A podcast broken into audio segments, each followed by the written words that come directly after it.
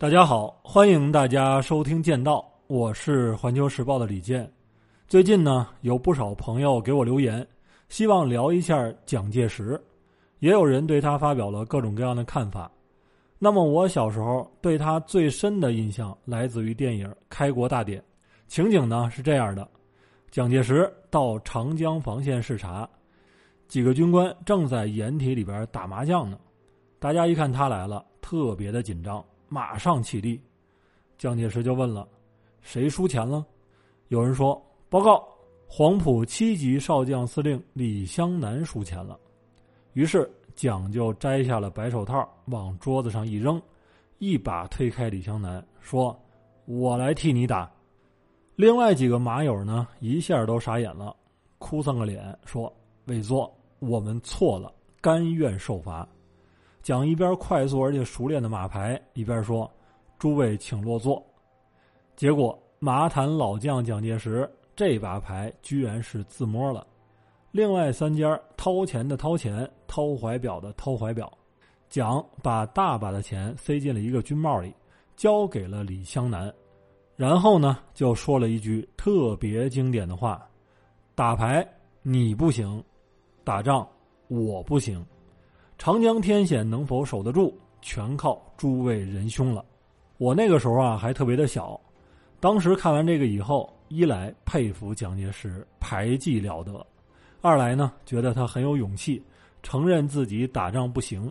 但是后来有了更多的深入的了解以后，我觉得这段经典画面有三个不可能：一是蒋不可能当着部下，特别是黄埔生的面说自己打仗不行。那么，在真实的历史中呢，他打仗确实是不行。从北伐战争到解放战争，急躁、冒进、瞎指挥，这种情况到处都是。你比如说，一九四八年辽沈战役打锦州的时候，蒋介石就飞到了沈阳，亲自去指挥。那么，毛主席在西柏坡接到电报以后，心情大好，笑着说：“蒋介石飞到沈阳，这下。”我们的胜利就更有把握了。为什么这么说呢？因为蒋对于自己的军事才华是极为自信的，习惯性的越级直接指挥一线部队，而这种指挥主观性是特别强的，对于战场上的快速变化应对不足。用白崇禧的话来讲，蒋介石就是个步兵排长。其他的高级将领也说过，听蒋的往往会打败仗。但是如果你不听他的，出了问题比打败仗还要严重，所以大家都听他的，至少自己落个没有责任。但是打仗不行，并不意味着蒋介石认为自己打仗不行，他可是科班出身，从进入保定陆军速成学堂，到留学日本振武学校，再到当黄埔军校的校长，所谓桃李满天下。靠军事起家的蒋介石，怎么可能承认自己军事不行呢？另外，从用人来看，蒋主要用的是三系一帮，也就是黄埔系、保定系、日本士官系和浙江帮。在他的手下，不是学生就是乡党，他自己呢，俨然就是一个大家长。一九四七年，整编七十四师在孟良崮被歼。张灵甫被击毙，震怒的蒋介石在开军事会议的时候，命令汤恩伯当众跪下，用手杖打得他满头是血。试问这样一个人，怎么会对自己的学生说“打仗我不行”呢？除此以外，蒋介石帮手下玩牌，最后把钱塞进军帽里，也几乎是不可能的。这些呢，咱们就不细说了。所以，电影中的这个桥段是一种艺术加工，而且李香南也是虚构的，历史上并无此人。那么，咱们说历史中的真实的蒋介石是一个什么样子呢？这可是一个庞大的工程，至少得五级起步，咱们留在以后再来完成。那么今天呢，先来聊一个点，那就是解放军以泰山压顶之势解放全国的时候。蒋介石是如何选择退路的？这个事儿并不像大家想象的那样，说蒋早早就准备撤往台湾。他呢，确实是很早就开始着重的经营台湾，加固那边的防线，但是直到很晚才下定决心迁台，并且遇到了相当多的阻力。他甚至考虑过在不得已的情况下逃往日本。这件事儿就和什么呼应上了呢？就和前不久日本政要在台湾问题上频频的踩红线呼应上了。你比方说，日本首相菅义伟在国会。把台湾称为国家，后来呢？他说这个是口误。副首相兼财务大臣麻生太郎说：“中国一旦攻击台湾，日本也会认为这是生死存亡的大事儿，有可能和美国一起来保护台湾。”另外呢，防卫大臣岸信夫说：“台湾的安定是日本安全的重要保障。”他的亲哥哥前首相安倍晋三。在社交媒体上还晒自己吃台湾菠萝的照片等等，那么这些看起来孤立的事件，其实是日本的一轮政治攻势。当日本政客看清了拜登政府对华政策，特别是对台湾的政策以后，在美国的怂恿下，把原来暗地里搞的那些东西摆上了台面用这些来牵制中国。那么咱们今天呢，就把现实和历史来做一个结合。话说，一九四九年一月，内外交困、走投无路的蒋介石决定下野，把包袱甩给谁呢？甩给副总统李宗仁。一月二十二号，蒋介石带着他的儿子蒋经国和少数的随从回到了奉化老家。他表面上撒手不管，但是暗地里仍然是以国民党总裁的身份。操控着国民党政府的大事小情，被架空的李宗仁非常的恼火，他就派人传话劝蒋介石别再干预政治，最好能出国到国外去溜达溜达。而蒋呢，听闻之后大怒，说：“他们逼我下野是可以的，要逼我亡命就不行了。我下野以后就是个普通国民，哪里都可以自由居住。”何况是在我的家乡。其实早在两个多月以前，也就是一九四八年的十一月三十号的夜晚，上海发布了外滩戒严令。当时的中央银行总裁于鸿钧已经收到了南京总统府的密电，要求他在一个星期之内把存放在中国银行的一半的黄金运到台湾。那么办这件事的三人小组成员是。蒋经国、于鸿钧和宋子文，为了安全起见，运第一批黄金的时候，甚至都没有动用军舰，而是用海关缉私艇“海星号”。咱们也老说世上没有不透风的墙，中共中央得到情报说，蒋介石把大批的金银、外汇和文物运往台湾，从而判断他有可能要逃到那里，并将台湾作为反攻基地。于是，一九四九年的三月十五号，中共的广播就播发了新华社的一篇时评。这个时评叫什么呢？叫“中国人民一定要解放台湾”。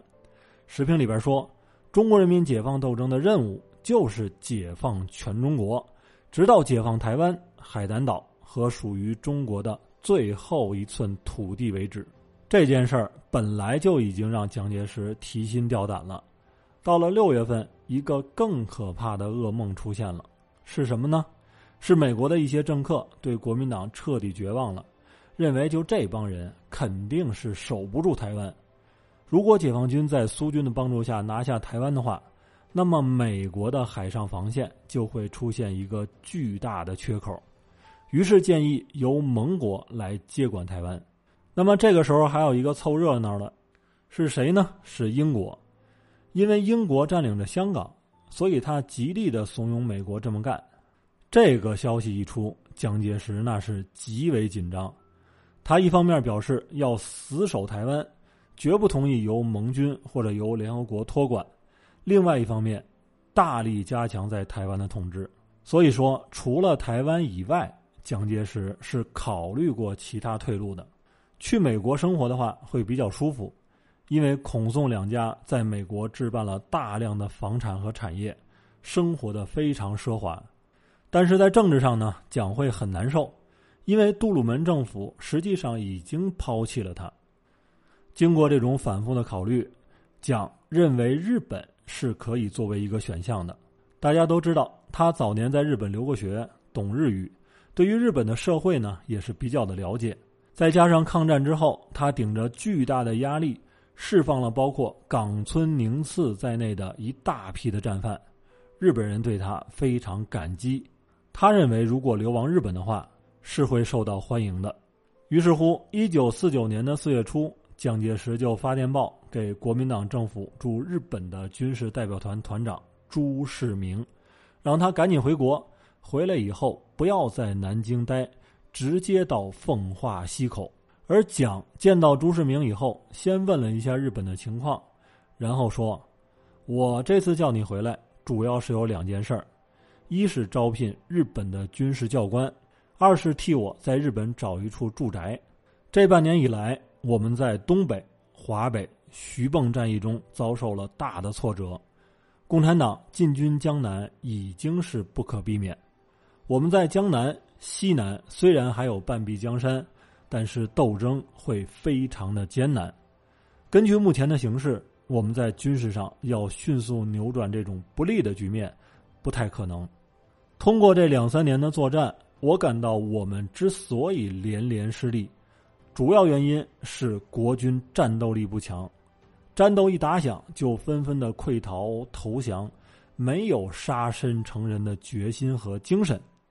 这就说明我们国军以往的思想教育、军事训练很不到位，或者说是走了过场。我们要扭转败局，战胜共军，没有一支训练有素、战斗力很强的军队是不行的。而我们的军队。